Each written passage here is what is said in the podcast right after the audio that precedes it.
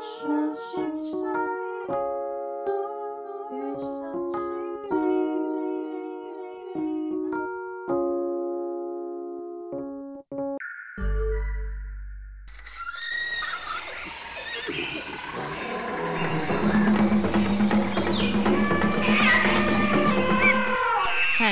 晚安，你好，大家好，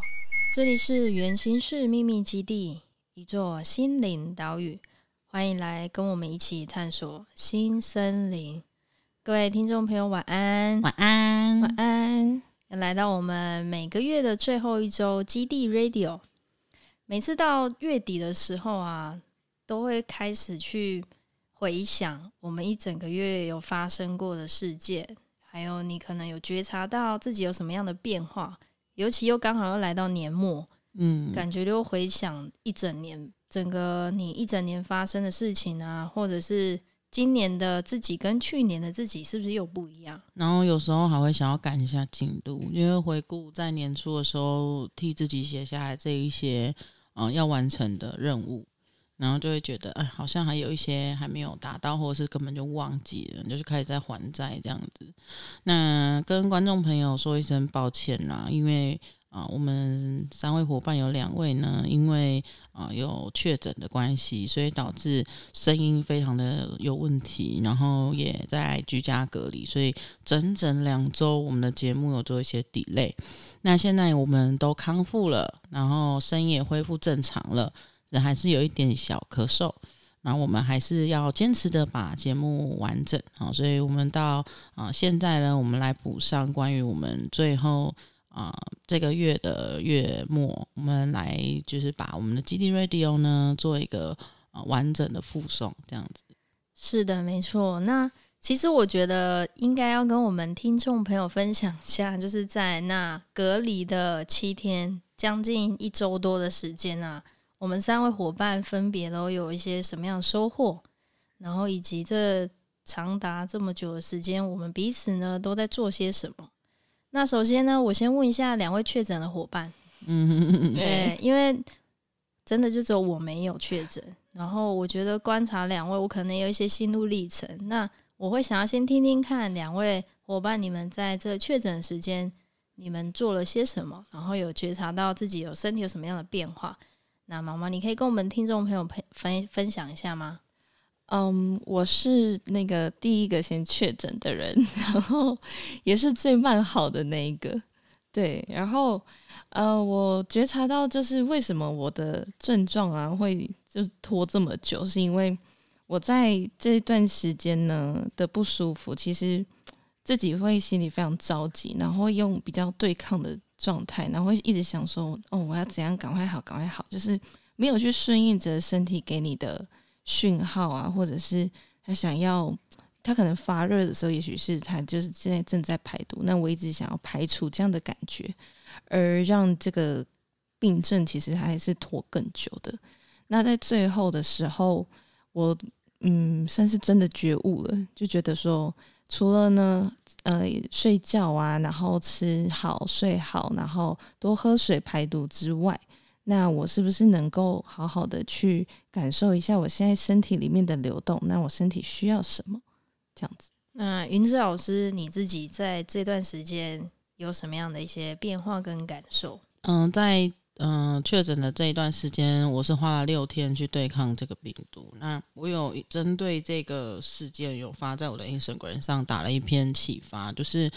嗯，就是让其实每一次的病痛啊，或者是疾病，其实都在告诉你要关照自己，然后慢下来。那我很有感的是，因为其实学院的有几位学员就是陆续确诊，然后我其实身体在起初的时候也有一些呃不舒服的状况。可是我一直在呃逼迫自己要赶快把这个不舒服排除，因为我知道可能只有病毒反应，但它还可能还没有真的直接要发起来。就我的身我的身体正在跟病毒对抗，但还没有真的就是抗战失败还是怎样的。然后我很着急，原因是因为我学院身上有非常多个案。预约时间可能早在一个月前，一个半月前就已经排好档期了。然后再来就是学院的课程跟陶瑞斯计划，其实那些东西都是排满排好的。如果我一旦就是确诊的话，我的课程跟整个整个排程全部会大影响，我就会觉得我不能倒，所以那时候超惊的，而且就是疯狂的会想要逼迫自己。那就是在这个各式的逼迫之下，就对自己非常的没有耐心，然后会呃批判自己说不能在这个时候倒下来，所以有很强迫自己去嗯、去做一些身体上的疗愈，但那些疗愈其实我觉得已经变成是另外一种变相的攻击。那整个情绪开始崩盘，就是在确认确诊之后。其实当下我蛮冷静的，然后因为就看到默默就看到就是两条线嘛。可是那个最后那条线是我要在把那个就是那个快塞扔掉的时候。它浮出来的就很巧，而且是很浅的这样，然后我就心里有一个底，就是反正我就是一定有病毒反应，那我就要赶快做处理。所以哦，包含线上看诊啊，然后后续的那一些物资的补充啊，其实都准备好了，然后也准备要居家隔离，这样子就隔在房间，然后。在那个过程，我都还蛮淡定。然后身边的朋友，就我有发出，就学院有进行发出公告，嗯，课程延期，然后什么香港赶快后续，趁我还没有呃发烧啊，或者是失去就是比较严重意识的反应的时候，赶快先做处理，就是可以冷静的先把后面的排程都先处理好，然后跟个案沟通啊等等的，那就是。这些都弄好的时候，也开始接收到身边的亲朋好友在关心。那我自己很幸运的是，我身边很多从事医疗专业的朋友，无论是西医还是中医，他们都给我非常多的建议跟呃鼓励，还有就是会呃告诉我我可以怎么做会比较好。然后也有身心灵相关的朋友，甚至是前辈老师也会来关心，然后叮咛我说，如果可以，就是关照身体，然后能不要吃药，就用自己身体的疗愈方法，然后休息这样子。所以其实我在这次的疾病，就是这次生病的时候，我其实是没有服用太多的药物，就是有看医生，但那个药摆在那里，然后针对症状去服用需要紧急的处理的一些呃药物。那像退烧啊那些我都没有吃，我是用呼吸法、自然呼吸法去做呃排毒，然后我的棉被就湿了三套这样子。对，可是就是因为这样，我两天就把我的发烧反应处理完了，然后其实喝了蛮多的水，然后也有泡那个艾草海盐浴之类的，就是其实用比较呃自然的疗愈方法去做这样的处理，所以其实我的后遗症或者是说我在身体上的那一些试毒反应其实没有那么严重。可是过程就是所有的病症都经历过了，然后其实我的情绪崩点就是在呃开始呃发烧的第二天，然后呢是一个很突然情绪，就是开始会责怪自己，因为那时候收到很多朋友的关心，然后贝贝也有在照顾我，就就觉得怎么造成这么多的麻烦，然后那时候又有接收到，就是接收到个案问说，那能不能改约早一点的时间？就是我就觉得我好像造成了好多人的困扰这样子，然后就疯狂责备自己，然后我就爆哭，就是那个爆哭的情绪，就是嗯，就是好像什么都满到最极点，然后也也有点就是很像遗弃那时候的自己，所以我整个情绪就崩了。那崩完，其实发泄哭完之后，我就感受得到，其实身体它很努力的想要做修复，但我的心一直赶在前面。都不愿意停下来，慢下来，好好的看看他。对，那在情绪呃释放过后，我就让自己更慢下来，心境也慢下来。就是我应该要好好等等他，倾听他。然后晚上的时候就做了一些呃比较偏向意识讯息的梦境，那有去去解读跟解析，甚至是接住自己。所以在那。嗯，在这个情绪爆掉之后，没多久的几天，我身体疗愈就很快，对啊，所以这个是我非常有感的，就是我很感谢，其实这一次的呃确诊，然后让我去意识到说，每一次我会。为了急着想要解决眼前的问题，或者是我会预设自己不应该就是造成这些局面，但其实现实它就是会发生很多不可抗的状态，而且这些状态它可能也像是一个变相的礼物，但我会为了达到某个呃希望美好的结果，或者是顺应原本的安排，所以我反而看不见这些礼物要带给我的东西。那因为近期在做那个明年要出书的准备，其实我一直都没有办法去真正的静下心来，好好的深口意，完完全全都在同一个频率的状态去整理我书籍的内容。就是很多时候都是在工作状态去写书，而不是自己的那种。嗯、呃，身心有感而发，一致是一定是有感而发，但是就是少了那一种也像在跟自己对话的感觉。其实以往在出 Instagram 上面的文章，很多时候都是我很放松的时候写的，或者是我正在嗯思考，然后反刍的时候写下来的。但很明显，就是可能在整理这次书籍内容的时候，我我反而是用工作的状态去去撰写，所以我觉得。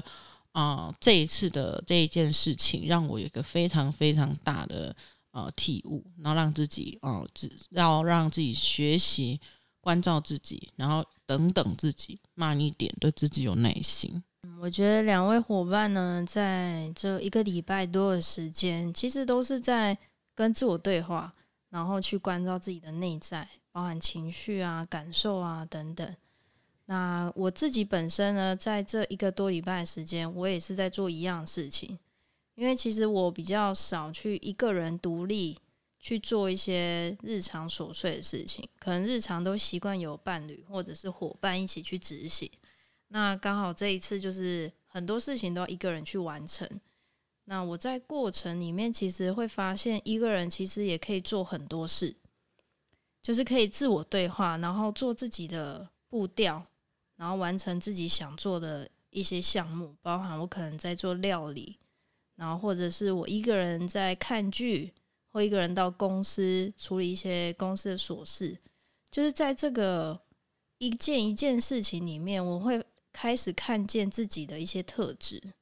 然后发现说，哦，原来我擅长什么，或者是其实有些事情我平常是会比较依赖伙伴们的。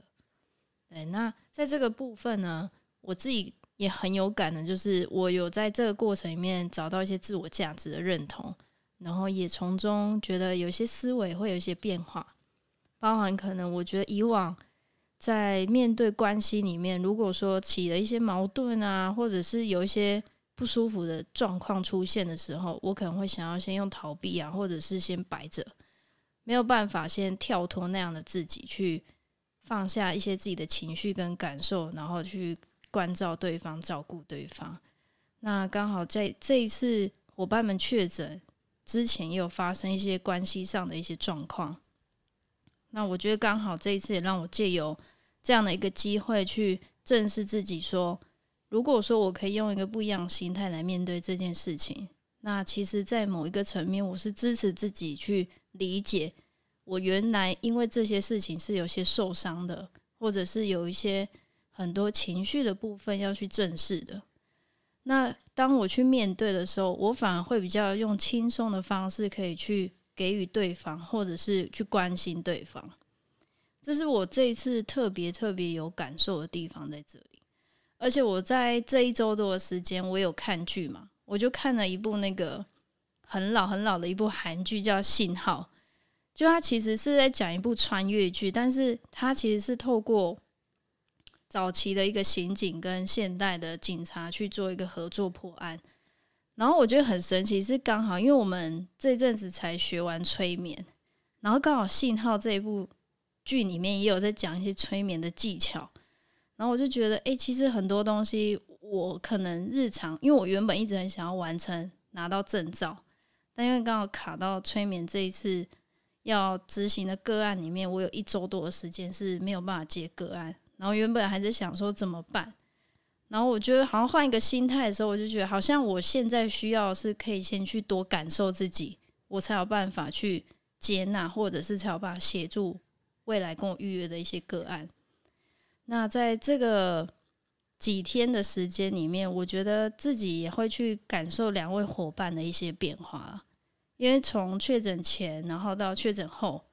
我觉得大家的。状态呢，都是会比较偏向有一种就是要重生的感觉，就是这七周会觉得好像不一样了，就我自己特别有感，就这个重生的部分，好像重新看见自己，然后也去了解说用不一样的视角去看待自己。那也刚好，因为我们在这次确诊完之后，我们参加了那个瑟琳老师的铜锣玉的课程。那我们也可以跟听众朋友分享一下我们在铜锣浴有什么样的感受。我们先问一下云子老师。我自己的话，是因为老师的课程在这那个礼拜之前，他是有约我跟那个贝贝还有毛毛，我们一起要去听一个也是他的老师的音乐会。但就是发生这件事情嘛，那我觉得其实好险有呃知道自己如果真的很想要把握当下想做的事情，其实照顾好自己，然后关照好自己是很重要的。不然你一直瞎忙，或者是把事情搞得更糟，状态搞得更糟，你真的什么都会没有。所以我的目标很简单，就是如果我真的很想要参与课程，那我就要因为。确诊你还有病毒反应，你是不能够再去团体的空间，就是会造成病毒更多的传染，而且我觉得对其他人也不公平，所以我就呃把这个当成是一个小目标，然后赶快在礼拜几之前要有，就是就是那个病毒反应是要退掉的哈，然后回到正常的状态，所以六天呢、我蛮引以为傲的，六天就把这个状态给消耗掉、消灭掉，那。嗯，我在老师的课程里面呢，就是有特别的体悟到关于会绑架自己的那种状态，因为一开始，嗯，在老师这一次的呃更深直觉。它里面是结合曼陀罗，然后老师在呃引导曼陀罗这一段，在这次之前，他有用一个，也是刚刚贝贝有提到关于重生，所以我就觉得很共识啊。然后他的重生就是指说，啊、我们每一个人呃在来到这个地球上的时候，其实都是很闪耀的一颗星星，我们这个闪耀特别的灵魂，然后被降临到地球世界上。独一无二的，那我们是如何迎接自己？那一开始我们在从母亲的怀里，然后蹦出，从产道蹦出之后，这个过程我们是可能只植入到潜意识，但对于我们的主意识来讲是。很很没有印象的，就到现在谁还会记得你刚出生的那一瞬间？几乎都是听人家说嘛。所以老师又让我们重新体验一次，就是重生的这个感觉。然后老师就有手缝了一条那个孔雀花纹很美丽的一个隧道，然后要我们穿过去，去感受一下这个过程。那我自己很清楚的感觉到，就是我很明白我等一下会发生什么事。所以比起其他的参与学员来讲，我很快诶、欸，就是我不会卡很久。可是我的身材呢，是感觉是会卡比较久的。对，这一点我非常的意外，因为我是第一个，我是第一个，你知道吗？然后我想说很简单，easy，结果你卡很久，我卡超久的。对啊，然后后来换到云子老师的时候，我想说那也加紧。对啊，因为我也不知道那种感觉怎么讲。我觉得我那种很很有趣，就是我迫不及待，然后我准备好了。那呃很好玩的是，因为我们那时候正好在聊说，在这个过程你的心境，然后跟会回想什么，就想到我妈跟我说我是剖腹产的，就是我是直接被抱出来，我没有经过那种挤压的感觉，然后就觉得。其实，在那个穿穿出来的过程里面，我觉得我那个也不像挤压，就真的很像是在重复经历一次。那时候我就是迫不及待要出来的感觉。然后那时候，反正我妈的说法是，那时候医生他的股，他看股票好像状况不是太好，就跟我妈说要剖腹。所以，所以可能我本来就应该要就是自然生产，但那时候医生就不知道，这我妈讲的啦。所以，这时候在体验那个重生的时候，感觉非常的有趣。然后，呃，老师说可以体验第二次，那第二次可以给自己多一点的挑战。然后我就有发现，我在呃第二次重生的这个过程里面，我有更多的那一种呃自我价值的回馈感。就是我知道，就除了第一次那种我我准备好了，然后我迫不及待想要迎接这个世界之外，我觉得还有一种就是我已经准备好了，然后我我是闪亮的，我是独特的，然后我知道我为什么要来到这里。然后赶快派任务给我吧，然后我要出生了，这样子很好玩，蛮有趣的。我分享一下我好了，因为其实我是第一个嘛，然后我又戴眼镜，所以我那时候把眼镜拿掉之后，其实我看不太到，因为我近视真的蛮深的。嗯。然后当我进去那个洞口的时候，我想说，天哪，我这个要爬多久才看得到尽头？因为我我一直觉得我在爬，可是没有动静，就是我觉得我没有往前。然后我就在思考为什么？因为我第一个爬，我也不知道别人的技巧是什么，最好用自己的方式，我也没有学习的对象，我就只能靠自己去一步一步去揣摩，然后找到一条适合自己的方式，然后出去这样。那我在观察自己的时候，想说：天哪，这个不容易耶。然后在里面的时候，会觉得很闷，就那个隧道其实很闷的。然后我我还没有看到任何光线进来，就是没有那种出口的地方。嗯。那当我往前跑，往前跑的时候，后来想说，奇怪，为什么我一直卡在这里？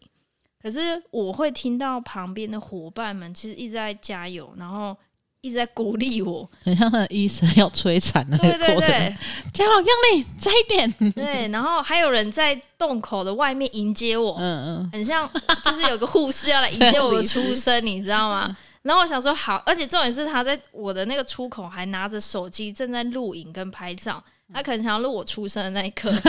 对，然后我就跑跑跑，然后听到这些鼓励的声音，我反而会觉得，哎、欸，我不是一个人，嗯，就那种支持的力量，其实就很有感。就觉得自己虽然好像有一点遇到一些卡关的状态，可是就知道外面有这些人是在支持我，然后给我鼓励，然后甚至还有人在出口等着我，就是很欢迎我的到来。嗯，让我觉得说，哦，原来我的存在是这么的有价值。嗯，然后也会发现，哦，原来从这个过程里面爬出来，你去了解自己，然后当你也真的想愿意。跨出来，然后跟爬出来重生的那一刻，其实全世界都在支持你。对啊，那那个是会共振的。对对对，真的很特别。但是因为老师有说第二次嘛，对，那第二次更特别是其他周围的伙伴，因为老师有带很多不一样的乐器，嗯，然后有很多什么果实啊，或者是一些三角的，对，都是民俗的乐器。我觉得就那时候我在看到拿这些乐器，然后讲一些很鼓励的话、赞美的话。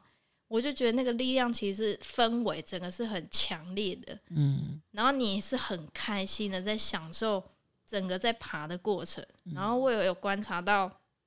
我们刚好有个伙伴，他第一次爬就是很像难产。对，小佳，对啊，他身材跟我差不多哟，他比你大只，他魁梧，是吗？对，然后但是又没在动，我想说 为什么他卡这么久？对，他真的卡很久，超久。然后后来他有爬第二次，嗯，然后发现他爬第二次，然后周围的人开始鼓励他，给他赞美，然后甚至用一些乐器跟音乐方式在迎接他的时候，他就爬超快，很快，哎，就是一个小孩好像。好啦，我来了啦。对，然后会觉得说，哦，我其实是被大家需要的，嗯，然后我是被大家欢迎跟喜欢的，然后你就会很迫不及待出现跟大家见面。嗯，然后再来就是我觉得曼陀罗的环节让我非常的呃收获良多，因为其实我之前介绍过 Selina 老师，我们节目也提到他不少次，推荐他这一位老师不少次，因为我非常非常享受他就是那种不定义。然后也不解释、不解析，能让你去感受这个过程。那如果说比较会想要寻求一个答案的朋友，可能很容易卡住。对，可能就是我自己也是平常有在做一些觉察，也习惯自我对话了，所以就会非常喜欢这样的模式。那那个曼陀罗的方式是用天然的花材呀、然后果实啊，以及水晶啊，甚至羽毛、花朵去做一些排列。那这个老师一开始的材料包是你用盲选的，就是也是用能量连接的方式。然后那时候我就是也是随机选了一个，然后我在打开素材包的时候。很很妙的是，我没有主要的水晶石。我发现好多学员都有特别的一颗主石，就是水晶，它可能会有一个蓝水晶啊，然后或者是比较偏铁矿类什么。我没有，我只有大块的碎石。然后我大块碎石就是白水晶。那我一开始在接触灵性这一方面的时候，嗯，我是连接大天使拉吉尔，然后它的水晶就是白水晶，然后它的白水晶有四块。很，然后很巧妙的是，我在自然而然在排列那个曼陀罗的时候，因为我自己，我那时候在课堂上也有分享，就是我自己是一个觉得我一定要往哪一个目标，然后朝这个目标前进，我会规划的人。结果呢，就是一直反而觉得这样子就呃束缚了自己。然后我自己很又很讨厌框架，然后老是找不到。就在排练那曼陀罗的时候，我整个排完我就傻了，因为我在我的整个场域排了一个就像是指北针、指南针的那一种图图形出来。我看很多同学都是一重一重的，或者是他有一个主题性，像贝贝的话，他那时候排列就是一个面具人脸。很像就是远古时代的那一种，就是他们会绘画在石墙上、石板上那一种面具，然后或者是有些人会排列成一个非常美丽的那个图形图阵。可是我不是，我就是一个好像一个指引这样子。那我在排列完的时候，我很明确的感受得到，就是其实方向早就在我的内在里，但我一直想要控制自己有方向，所以导致我变得很框架，就是有时候。呃，在对于做自己事情的时候非常框架，然后在用这一些素材，我也发现我的正中心摆的就是那几块那四块白水晶，然后衬托着其中一朵花，然后那个花是它是绽放最开的那个，而且我那时候还拿着那朵花，不知道它要干嘛的时候，它突然断掉，欸，诶，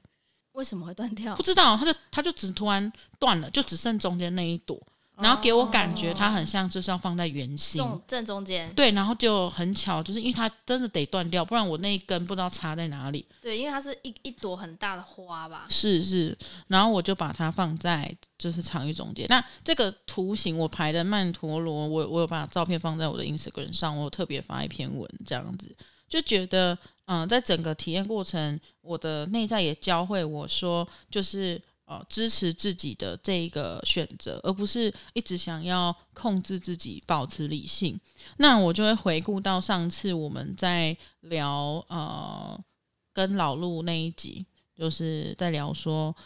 啊、我们对于可能之前去磨掉自己的棱角，或者是说我们会经历某一些时期，然后这个时期呢，可能它会让我们有一些突破跟改变。那我有说过，我那时候其实是因为我在职场上当担任那个主管的那个身份，然后被老板训练了那三年，我觉得那个三年我也把好大的某一部分自己给遗忘了。对啊，所以就是慢慢的，其实都是在这个过程，你一点一点的把自己拼回来。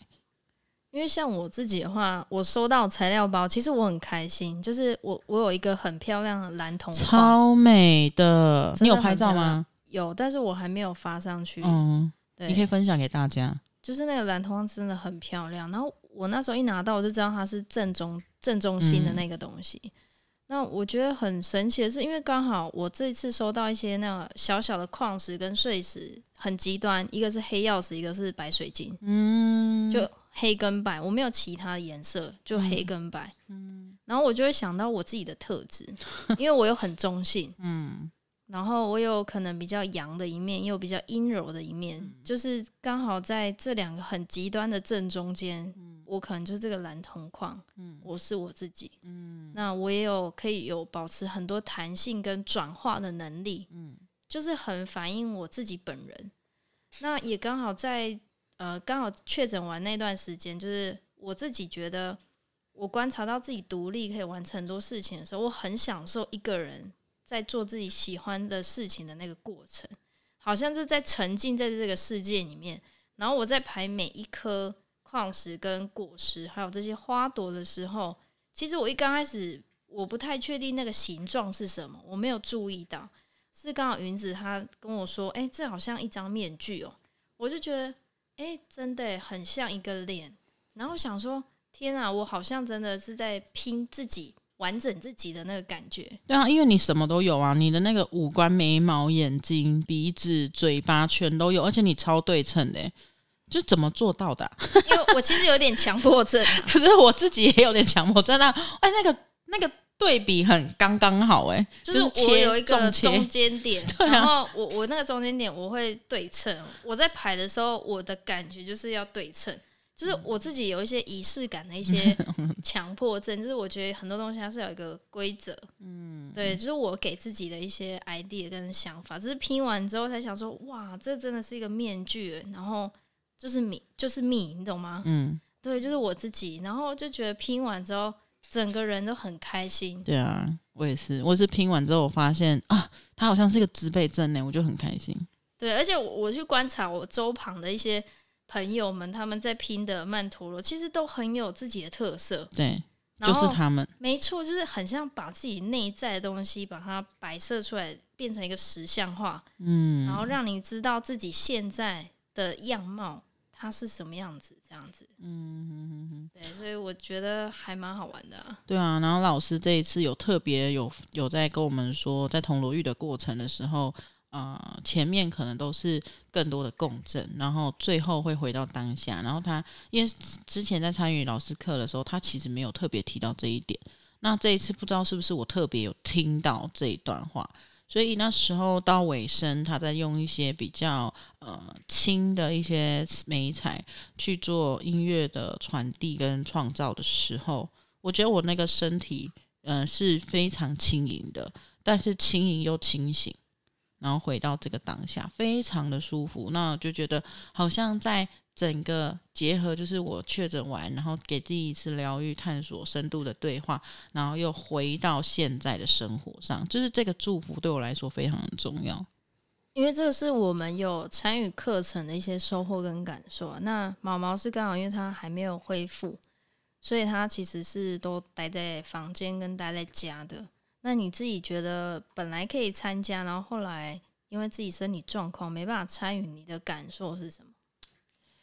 其实我一开始是真的会觉得说，为什么？就是为什么不能去？然后怎么会这么多天？然后就是还是现在那种，哎，怎么办？怎么办的状态？可是其实当天就是我，其实一大早我起来想说，好，我再验最后一次。哎，还是有那么一浅浅的一条，两条线还是在那。那我后来就想说，好，没有关系，也许这就是生命。的安排就是这样，就是因为我真的太想要控制一切了。然后当我越想要去控制，然后跟想要去，就是因为我觉得人真的不是万能的，你没有办法去控制说你身边所有的，还有包含你自己的身体的状态。你要控制什么？就是你当你越是去想要这样子的时候，你不是站在一个支持自己的面向的时候，其实。呃，你想你想要或者是你需要，其实根本进不来，你只是一直卡在那个点上面。那我有去觉察到说，嗯、其实刚刚在听你们在光是用听你们分享的方式，我都觉得哦，听起来好感动哦。然后你们刚刚在说，就是穿过那个孔雀的那个隧道的时候，重生的那个感觉，我就是其实我刚默默的还有一度翻泪，就觉得哇，那感觉一定很棒。对，那我会觉得说，那也许。嗯，我这次没有跟到，那这是一个有有点像是小小给自己一个警那个警惕的感觉，或者是一个一个小教训的感觉。对，因为你自己没有先好好的去接受跟接纳自己，还有支持自己，所以你没有办法真的去蜕变跟重生。其实我觉得，如果说自己的身体状况啊，就是刚刚云子老师有提到，如果你的身口意是一致的。其实不管是遇到什么样的事件，它其实都会给予你需要的。如果你越想要，反而会比较偏向是会有对抗的情况出现。没错，那你就很可能又又停留在原地。所以我相信这个其实都是一个成长的一些过程啊。对，那也很巧的是，刚好我们铜锣玉课程结束之后，回到陶瑞斯上课，然后老师刚好这一次又在探讨我们的人格特质。包含你的意识、你的能量。那我自己在昨天上完人格特质的这个部分，我觉得很大的一个内在原型、内在小孩，我特别有感受。因为我觉得内在小孩这个东西，它是一个你可能会很容易遗忘它，会觉得自己好像随着外表年龄增长，你就觉得自己不再是小孩。可是我觉得每个人内在就是有一个小孩。那你有没有去觉察那个小孩是不是有跟着你的身体啊，或者是跟着你的这些外显是一起同步长大的？然后我就发现，哎、欸，其实没有。对，就有一种好像有很大的一个部分是就放在那，嗯然后是觉察到说，啊，因为我们还有用抽卡连接的方式，很巧是我自己抽到的是创伤小孩。那创伤小孩他的特质有光明面跟阴影面的部分，我就有发现我的日常就会有一些这样的情况出现，包含以前的生活圈跟在人际关系上都会有这样的心态。然后我觉得，哎，很神奇，就是这就是我。那我愿意去接纳的时候，我就知道自己还可以怎么样去突破跟成长。我其实也很很想问一下云子老师，怎么会刚好想要用这个课纲来给陶瑞斯学员的的这个课程？嗯，其实不少朋友会问我陶瑞斯计划为什么要做，其实。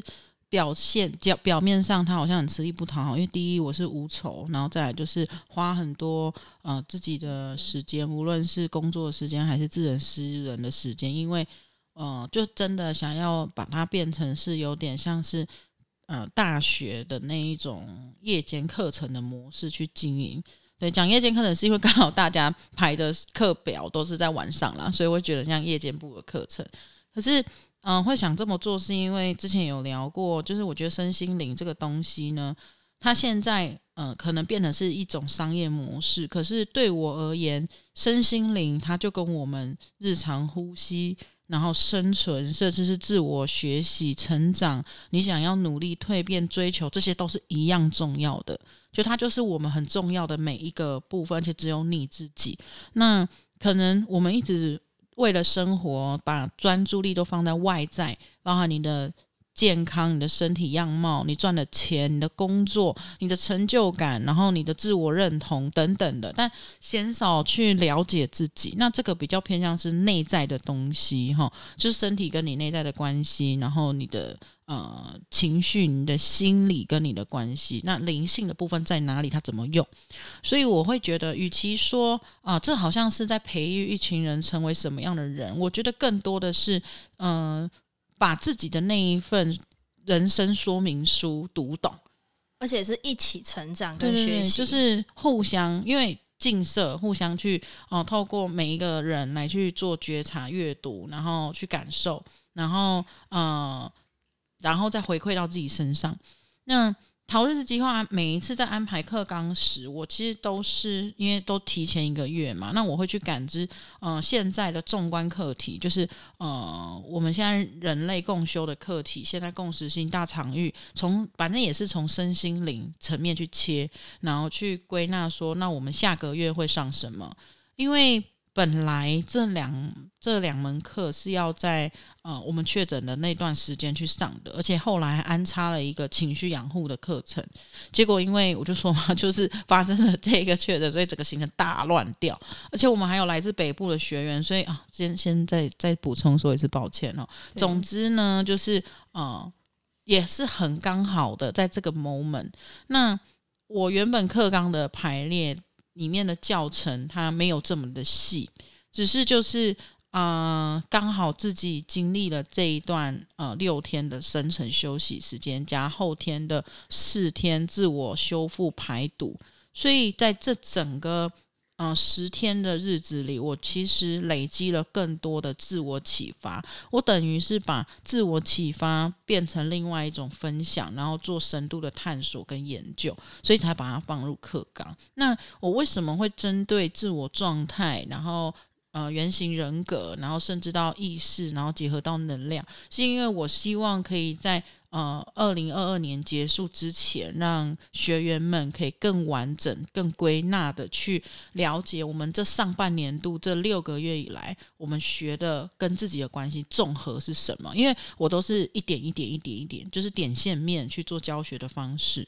所以刚好为什么贝贝可能会讲说哦，怎么这么巧啊，然后这么有感啊什么的，就是可能也是一个大大实体的整个共识的。状态吧，那我觉得其实小到你自己一个人，大到可以整个团体、整个世界，它是可以集体去互相影响的。那如果说彼此可以去呃去更关注这一些议题，其实对于整体的提升都是很棒的。所以在这一次的呃陶瑞斯计划才会安插这样子的安排，这样。重点是我觉得在整个课纲里面啊，其实都有一个 PAC 这个模型。上一次我们的。Podcast 节目也有提到，我觉得好像每一个人的存在，可能都会透过父母，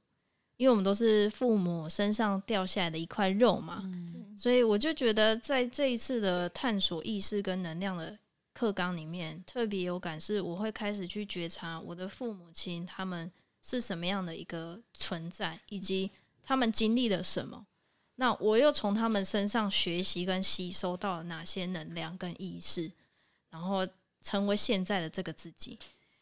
那我觉得很重要的点就是老师一直提到的那个原型人格，它是我们学习跟吸收来的，那不是真正的自己。嗯，那你要如何找回真正的自己？其实，在这个探索的过程里面，我都在支持我自己去了解跟找回真实的自己的那个状态。嗯，那我觉得还蛮，真的是还蛮希望说，如果说这样的一个方式啊，它可以变成一个完整的课程，然后让更多人有机会去了解，然后跟找到一些方法去觉察。因为我觉得，如果是我自己原本在之前的生活里面，我觉得我没有机会去接触，然后甚至也没有机会。可以聊到那么深跟那么细致的一些细节。可是我个人最大的愿景就是，我觉得它再也不要是课程，而是每一个人都可以自然而然的去了解。就是很像，呃，小时候我们在成长，就是从童龄，就是从童龄的童年的时候，你会开始玩玩具。我觉得它就是很自然的一个发生。你会想摸索，你会想探索。那我觉得。为什么现在它会变成是一个课程？这是我现在目前还是很矛盾的状态。就是我会希望说，人能不能更更在意自己一些，然后这个在意并不是自私的在意，而是你会想对自己做很多的自我了解，而不是只是一昧的追求。所以，呃，这是我最大，当然了，这是一个最大愿景。那我自己有时候会觉得自己像一个考古学家，就是，嗯、我在对于之前，有自己本身是敏感体质，那我已经介绍太多次，我是敏感体质，然后我反而不是用很灵性或者是很神学的方式在看待这些，因为这是我的世界，那我的世界跟大家的世界会。有可以怎么样产生连接？所以我自己就投身于研究。我呃，宗教这方面我也了解，那呃，科学方面我也了解，哲学我也了解，心理学我也了解。所以我觉得就是全面的去看到整个纵观，那它的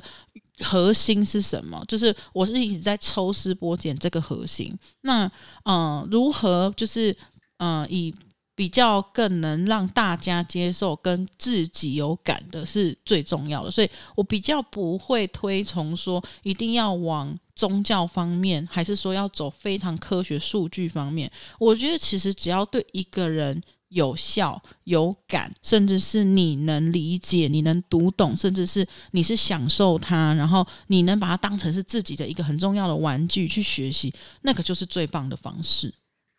真的是这样子。我觉得好像云子老师点醒了我刚刚的这个想法，因为如果你今天不是真的发自内心想要去探索跟学习，就算开了再多的课程，或者是有再多的文献啊、再多的网络啊，还是再多资讯，你是没有办法真的吸收跟把它咀嚼成自己的东西。就一个是向内启发，一个是向外吸收，那我觉得这个差别是有差的。那怎么样可以？达到说，这个大家每一个生命体，我们都可以有一些嗯、很自己的自我觉察那一套的模式。就我觉得，任何只要是适合你的，都是好方法。我觉得刚好也就是这这个月啦，我们又聊到主题是跟支持有关，所以相对性在这一整个月的事件啊，包含我的生活啊，然后可能到课程啊，或者是到我的职场。就是所有的关系，这些都是在这个月里面很恰巧的发生的。那我觉得跟以往比较不一样的，就是我好像找到适合自己的方式去面对跟突破。就是在二零二二年的这个尾声啊，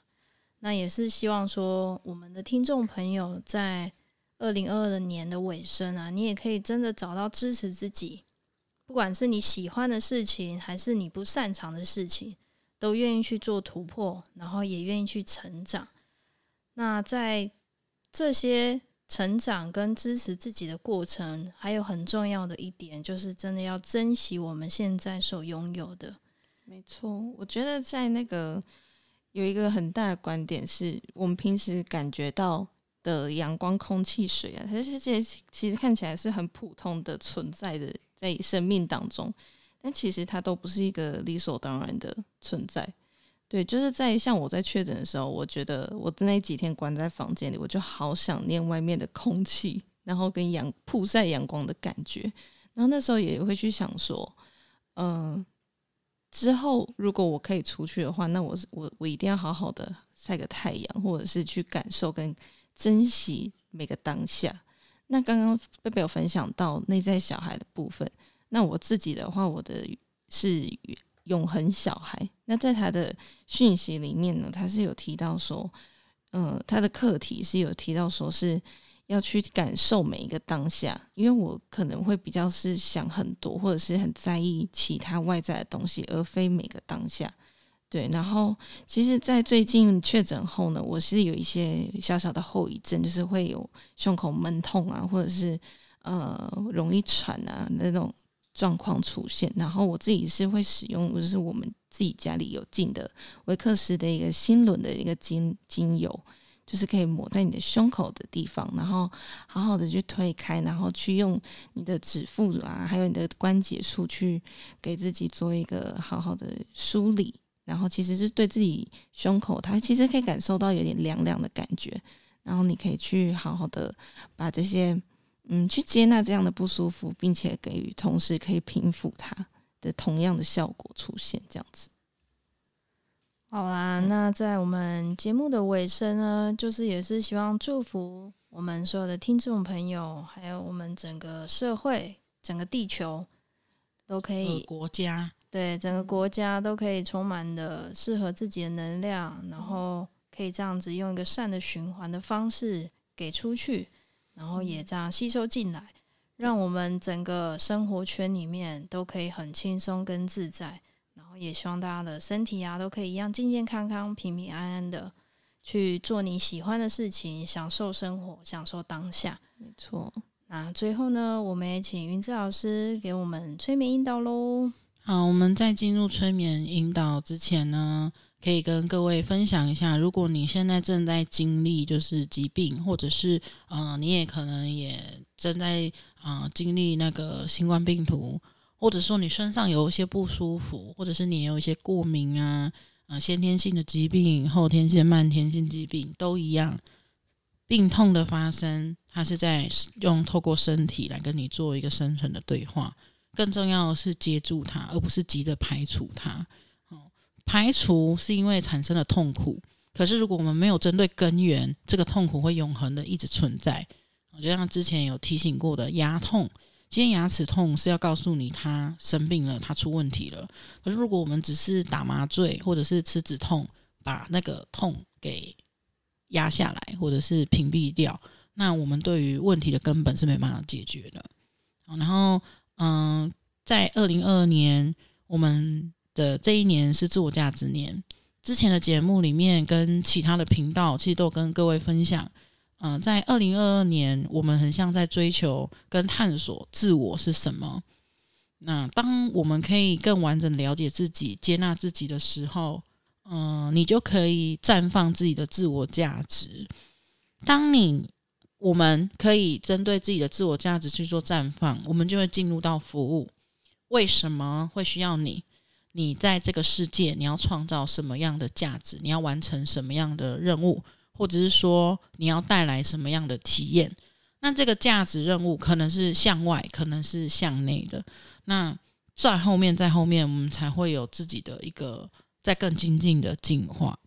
那明年二零二三年是很重要、很重要的觉醒年。好，在这个二零二三年，我们到底是更分裂，还是更合一？就是看我们每一个人对自己的关系、跟环境的关系、跟社会、国家，甚至是整个大地球的关系，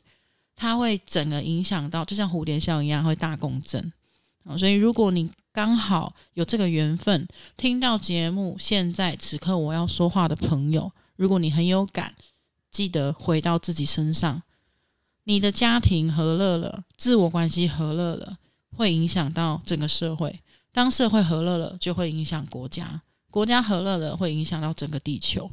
所以，希望我们能够达到世界和平、幸福、平安、喜乐永存。其实是要靠我们每一个人自己的努力，都是很重要的。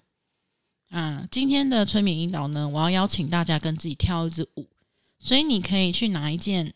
嗯，你平时有在穿的外套，或者是呢，就是有袖子的那个，就是你平常都有在穿的长袖也可以。那你如果要花一点时间去找的，你可以先按下暂停，好，然后。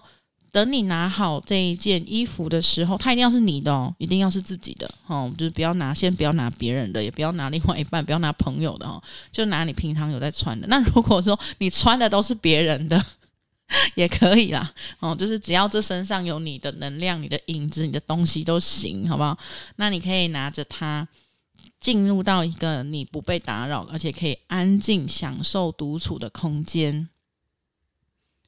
等一下呢，我一样会播放本月哈陈佩如，我们音乐制作人，我们在心灵音乐制作的这位创作者陈佩如哈，他其实有出那个流行音乐专辑啊，大家可以去听啊。那嗯、这个这一首 River Dance 啊，这个我觉得非常的舒服，就是回到自己的心境空间，支持自己，陪伴自己。嗯，之前在啊、上一集啊、日常玩魔法。后面有播完整的轻音版，没有任何人在烦的，没有我在吵的，没有我在讲话声音的版本。好，你们可以回去听完整轻音版。那等一下呢，我要利用这首曲子，好，邀请你跟自己跳一支舞。所以等一下你准备好了之后，你可以闭上眼睛，然后观想一下你现在手上拿的这件衣服，它是一个你的很好很好的心灵伙伴，它是从你出生到现在就一直跟着你的这个伙伴。好，那你可以先把它拥抱在你的胸口，然后做几次的深呼吸。然后你在呼吸的过程，你可以慢慢的转圈，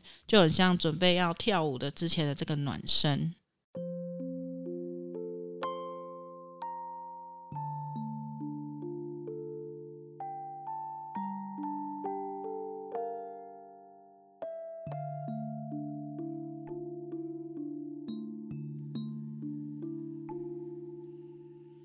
好了之后呢，你可以用自己的方式，你想要把袖子搭在自己的脖子上，还是你要直接把这整件衣服披在自己的背上，都可以，就是跟着你的直觉啊。因为现在只有你一个人，所以你不用觉得很尴尬，还是很很奇怪啊。就是陪自己好好的去做一个身心合一的状态啊。那跟随着音乐，你可以自由的摆动，甚至呢，你可以啊跟着你的这一件。衣服伙伴去做一个拉伸，你们也可以跳个圆舞曲。好，然后你可以往上延伸，或者往下扎根，往左右两边延展。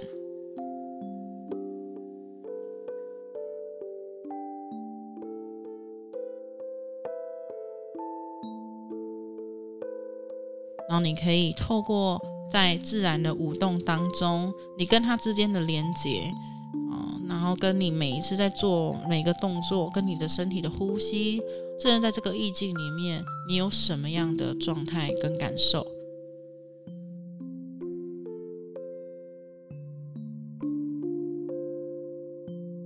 等一下，音乐结束之后，停止下来，你可以多做停留几个呼吸，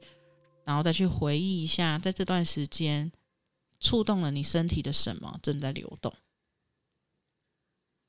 你可以试着把脚步放轻、放慢。好，你可以允许自己高高的抬起，轻轻的落下。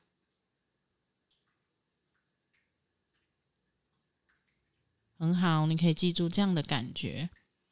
那这种自然的流动、舞动呢，它其实都可以带动。我们的身体跟我们的心理达到合一的状态，然后你可以重复把我们的这一段引导往回拉，啊，可以重复做几次。如果你想要完全安静的版本，你可以回到上一集日常玩魔法，哦，然后后段的部分就完全的轻音乐的版本。那如果你很喜欢我们陈佩如音乐制作人创作的音乐，欢迎赶快去他的 Instagram 敲碗，请他发 Podcast 好吗？因为我们也就积极的鼓励他，跟他说你可不可以，就是真的完全做那个轻音乐的版本哦。但他本人非常的忙，业务量很大，事业做比较大。嗯好，那感谢各位听众的聆听。下一个月十二个月，我们会来到感恩感谢的主题。如果你有什么想法，或是有什么心智想跟我们分享的，欢迎来到我们个别三位主持人的呃私人的 Instagram 啊，或者是留言给我们哦。谢谢你们，我们下次节目见，拜拜，晚安，晚安，拜拜，晚安，拜拜。